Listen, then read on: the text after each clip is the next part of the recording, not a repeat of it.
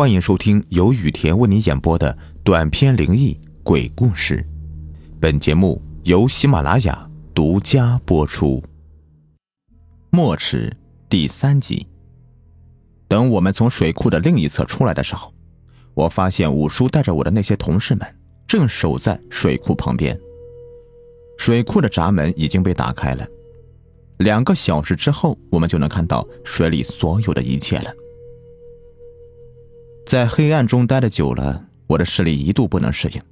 而郑宇这时候刚刚醒来，看到大家都在忙，他疑惑的看着四周：“我我这是怎么了？怎么什么都不知道啊？”“没什么，你睡着了而已。”“不对啊，我记得我掉水里了。”他仍然努力的在回忆当时的情景。这时候。水库里的水已经渐渐的流尽了，露出了水底的泥沙、酒瓶等物件。五叔一声令下，一辆推土机下了水库，将那些泥沙给推到一边，这才露出水泥打造的水底。就在下面，下面还有一层。林院长对五叔说。于是，一辆吊着巨大铁棒的吊车开始对这些水泥层进行拆解。一下两下，一会儿功夫，这水泥地板就已经被砸开一个大口子，阳光肆无忌惮的照射进去了。众人这才看到这秘密仓库里面的全部情景。几个壮汉下去之后，抓上来十六个滋纹兽。这些东西在阳光下只能躺倒，懒洋洋的不能动弹。虽然他们暂时有了人类的思维能力和记忆。一旦消化完毕，就又恢复了兽类的本性。还有一部分人，这些有的是被抓进去的，还有的是寻死不成被抓的，一共也就十六个。而其中一个自文对着林国强喊道：“我跟你没完，下辈子咱们再见。”分明是那个丑女的声音。林院长听完就晕倒过去了。五叔只好拿蜂巢把他救醒。道这也只是暂时控制你晚上的蜕变，要是想完全解决，还必须另想办法。众人正在讨论如何收场的时候，一个更大的人形动物从大洞口里奔跑出来，转眼间就已经到了半山腰了。这时候枪响了，那东西慢慢的滚落下来，直接砸到水底的水泥板上，发出巨大的声音。众人一看。这东西大的出奇，身高足有五六米，满身的长毛，体型庞大，就像是一个巨大的猩猩。不用问，开枪的肯定是我们队的神枪手歪把刘。这个大家伙是自文的总头目，但并不是真正的自文，而是一个人。据知道里面内情的人交代，当年日本投降之后，他只身来到这里。因为没有谋生的技能，又当了很长时间汉奸，对生活心灰意冷，就跳到水里寻死。没想到被一群怪物东西给抓住了。在水底，竟然还有另外一个世界。反正是已经死过一次了，还有什么不敢干的？他杀掉几个自刎，然后吃肉，慢慢的就变得跟这些东西一样的模样了，而且也喜欢吃人的脑髓。他把怪物们关在地窖里面，每天用一些腐鱼喂养，并利用他们抓来更多的人为他服务，寻找更多的脑髓。时间长了，连他自己都不知道自己究竟是人还是怪物。这怪物被束缚在一根巨大的山柱上面，那怪物发狂般的挣扎，可是没有任何效果。后来体力折腾的差不多了，这才安静下来。你体内那些注射进去的自文病毒怎么办？五叔问。林院长说：“哦，没事，我回去分析一下你蜂巢的成分。如果咱们能够自己造出来，那就好办了。”这件事暂时告一段落，我们身心俱疲的回到家里。后来我们从五叔那里得知，林国强当年在医学院毕业之后找不到好的工作，据说他医术精湛。在学校医学院实习的时候，就能独当一面。将断掉的手指好好的完整的接起来，不仅能完全恢复原来的功能，连指甲的生长都不会受到任何影响。但是英雄无用武之地，林国强当年之所以没有选择留在学校所在地，是因为家里父母年老体弱，一个弟弟还是个弱智，所以他放弃城里的优越条件，选择了留在这个小县城，留在自己的父母身边。为了解决工作问题，他找了每个相关部门的人说话，都没有用。医院说必须要见识一下他的手艺才行，可是断了指头的人哪能有那么多呢？再说了，就算有，也不一定能够来到这个医院呢。可巧的是，当天晚上医院就来了一个指头被切断的老人。林国强一看，差点跪下。那人。正是他的父亲，而且他也知道，这一定是父亲自己砍断的手指头。林国强拿出平生所学，将这指头给接了回去。手术比较成功，但是由于父亲年迈体弱，在手指头还没有长好的时候，就因为一次小感染去世了。林国强悲痛欲绝，不但没有了工作，还连累的父亲也丢了性命。他痛恨命运的不公。可就是在他心灰意冷的时候，医院又传来消息，说是又有一个伤者手指头断掉了，让他迅速做准备。他得知这个消息之后，立刻跪下磕头。他认为父亲即使在天堂，仍然放心不下他，保佑他，所以他不能够放弃。他赶紧准备了一下，就进到了手术室。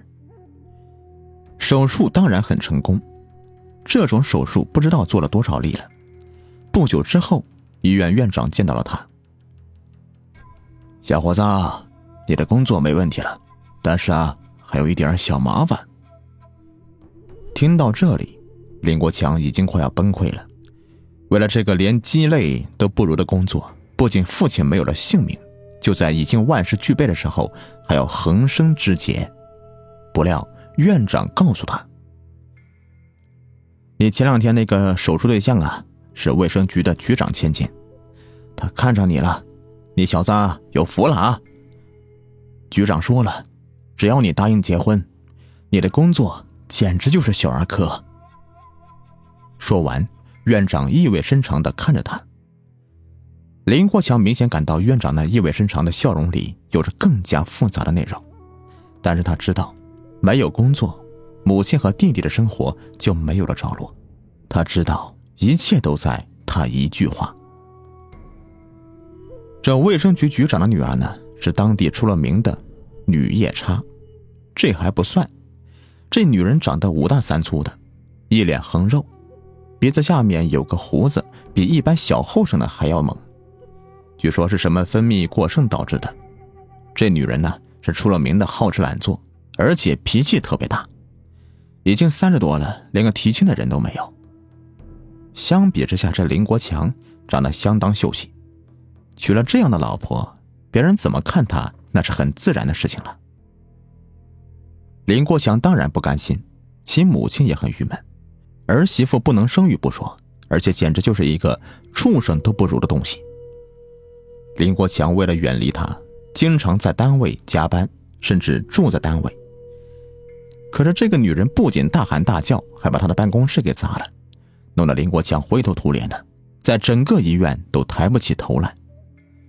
不过他岳父倒是还有点良心，慢慢的把他安排到了医院领导的位子上了。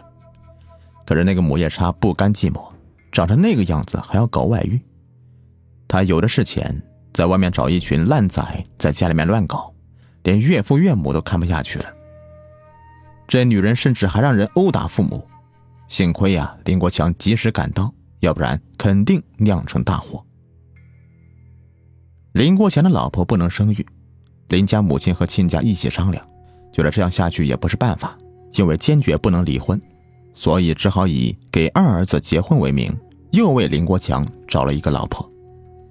这女孩子长得漂亮，也明白事理，把三位老人伺候的都很到位。可是，这个姑娘在生下一个女儿之后，就突然失踪了。最后被人告知是那母夜叉把人给绑架了。要林国强回到他身边，永远不离开他，才肯放人。林国强赶紧报警，可是等人被救出来的时候，已经被母夜叉手下的一群烂仔糟蹋的不成样子了。那时候严打，这一伙人包括母夜叉在内都被判了重刑，但是这个被绑架的女人从此成为一个神经病。林国强的母亲经历这场变故之后，不久也撒手人寰了，其岳父岳母也感到无脸见人，搬到几百里以外的老家度晚年去了。林国强只好和这个唯一健全的女儿相依为命，他一边照顾女儿，一边照顾已经弱智的弟弟和患上神经病的弟媳妇。就在前几个月，他突然接到一封信。这封信是他前妻写来的，前妻说他要让他不得好死。这句话让林国强感到非常害怕。女儿已经十五岁了，开朗活泼，这是他唯一欣慰的，也是唯一牵挂的。如果那个女人要报复的话，希望不要伤害他的女儿，他是这样盼望的。可那个女人偏偏选中他的女儿林静作为报复的对象。尽管他很小心，却百密一疏。女儿被那女人扶走之后，不久就被送回来了，但是一直昏迷不醒。与女儿一起被送来的还有一张纸条：“想要你女儿的命，来小水库底。”林国强来到这个小水库边上，跳到水里，并被一只奇怪的生物给抓住，被送到这个水底下面的空间。令他没有想到的是，他的前妻也在这里，而且从情形上面看，这个女人在里面还颇有些实力。他冷冷的对着林国强说：“老公，十年不见，你还好吗？”啊哈哈哈！紧接着，他就放声大笑，这笑声简直比地狱的恶鬼。还要可怕。他手里拿着一个瓶子，里面一个人脑泡在液体里面。他对林国强说：“老公，这是你女儿的大脑，你想要的话，就必须按我们说的办，要不然，我们这里的嘉宾很快就会把这东西当做食物的。”当时的情景也不由他不答应。兹文的巢穴，在一个月圆之夜，一个古老而神秘的仪式在这里开始。一个兹文被割掉头颅，那腐臭的粘液注射进了林国强的体内。一会儿功夫，他的皮肤变得粗糙，牙齿变得乌黑发亮，就像我第一次在停尸间见到的一样。而主持这个仪式的林国强的前妻早已变成这般模样，不过她本身就长得丑，这般怪模样只是不同而已，并没有变丑了或者变漂亮这样的效果，仅仅是由一张丑陋的脸变成另外一张。从此以后，每到晚上，林国强就会变成一个怪模样，而且整个人心里最阴暗的东西就会全部暴露出来。与白天正常的时候简直判若两人，而且无论天气多热，他都喜欢待在阳光下面。一到阴暗的地方就全身不舒服，待的时间长了就会变异。这女人的确不简单，从监狱里面出来之后，天天和一群人赌钱，最后输到家里所有剩余的东西都没有了，包括其父母的所有家当。也难怪。这种除了享受生活什么都不会的丑陋女人，一旦失去了依靠，是没有办法挣钱养家的。在一个晚上，这女人又输了个精光，她一边感叹自己的手气太烂，一边想办法要找到一笔钱。在回家的路上，她感觉有人跟着她，这让她有些兴奋，因为像她这样的女人，照片贴在门上可以辟邪。贴床头可以避孕的货色，被人跟踪可是平生第一次。他甚至有意的放慢脚步，或者干脆停下来等一下那个跟踪者，担心他们跟丢了。于是，他顺理成章的被抓到了水库底下，并且成为这里的一员。他要做的就是召集一帮男女赌博，然后用计将他们迷倒，钱自然归他。其余的工作组织会派人去把这些人抓到水底处置，多数被吸掉脑髓，小部分留作利用。随着自己能够养活自己，这个女人的报复计划也开始正式的提到议事日程。林国强成为这里的一员，也是顺理成章的事情。而他每天能够为这些人提供足够的尸体的脑髓，降低了很多风险。于是夫妻二人轮流去停尸间吸食脑髓，回来之后分给这些怪物和那个首领。所以，我们在那天晚上去停尸间吸食脑髓的，是林院长的丑婆娘了。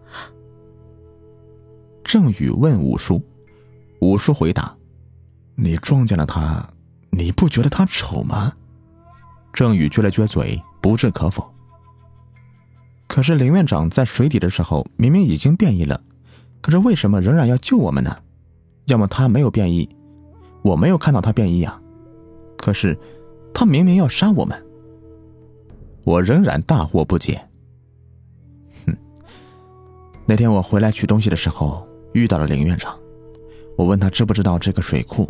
他当时很吃惊，我就觉得他有事瞒着我，而且这种感觉从我一开始见到他就有。后来在我的劝说下，他也是良心未泯，这才说出了水底的情况。我立即组织人员去和你们会合。到了跟前，却发现你们被一股力量给打到水底了。我当时就准备下水去救你们，可是被他拦住了。他说熟悉情况。而且整个事件是因他而起的，就由他下去作为内应，顺便保护你们的安全。考虑到水下环境的暗淡，为防止他蜕变丧失理智，我给他服了一块蜂巢。我并不敢肯定一定有用，当时也想着赌一把，之后就把他送下水了。就在你最危险的时候，林院长给我们发了信号，我们才开始炸水。哦对了，林院长的女儿怎么样了？郑宇突然想起来。哦，没事，只是服用了一种常见的精神类药物，已经完全康复了。这个时候，魏鸿章来访，他一进门就对我们说：“后生仔呀，你们中了蝶妖的符咒。”我和武术一阵吃惊。老头说。我有一个方子很有效，但是不能根除。你们要想完全解除符咒的话，只好自己去找法子了。我和五叔燃起了一丝希望，又一次的破灭了。但是随着蜂巢被用完，这个方子也的确能够顶一阵子。魏鸿章老先生不愧为中医高手，一会儿功夫就写好了。我和五叔拿过来一看，立刻就傻了眼。上面写道：“地窝子蜂蜂巢可暂解。”好了，这个故事就全部说完了。如果您喜欢的话，别忘了订阅、收藏和关注我。感谢你们的收听。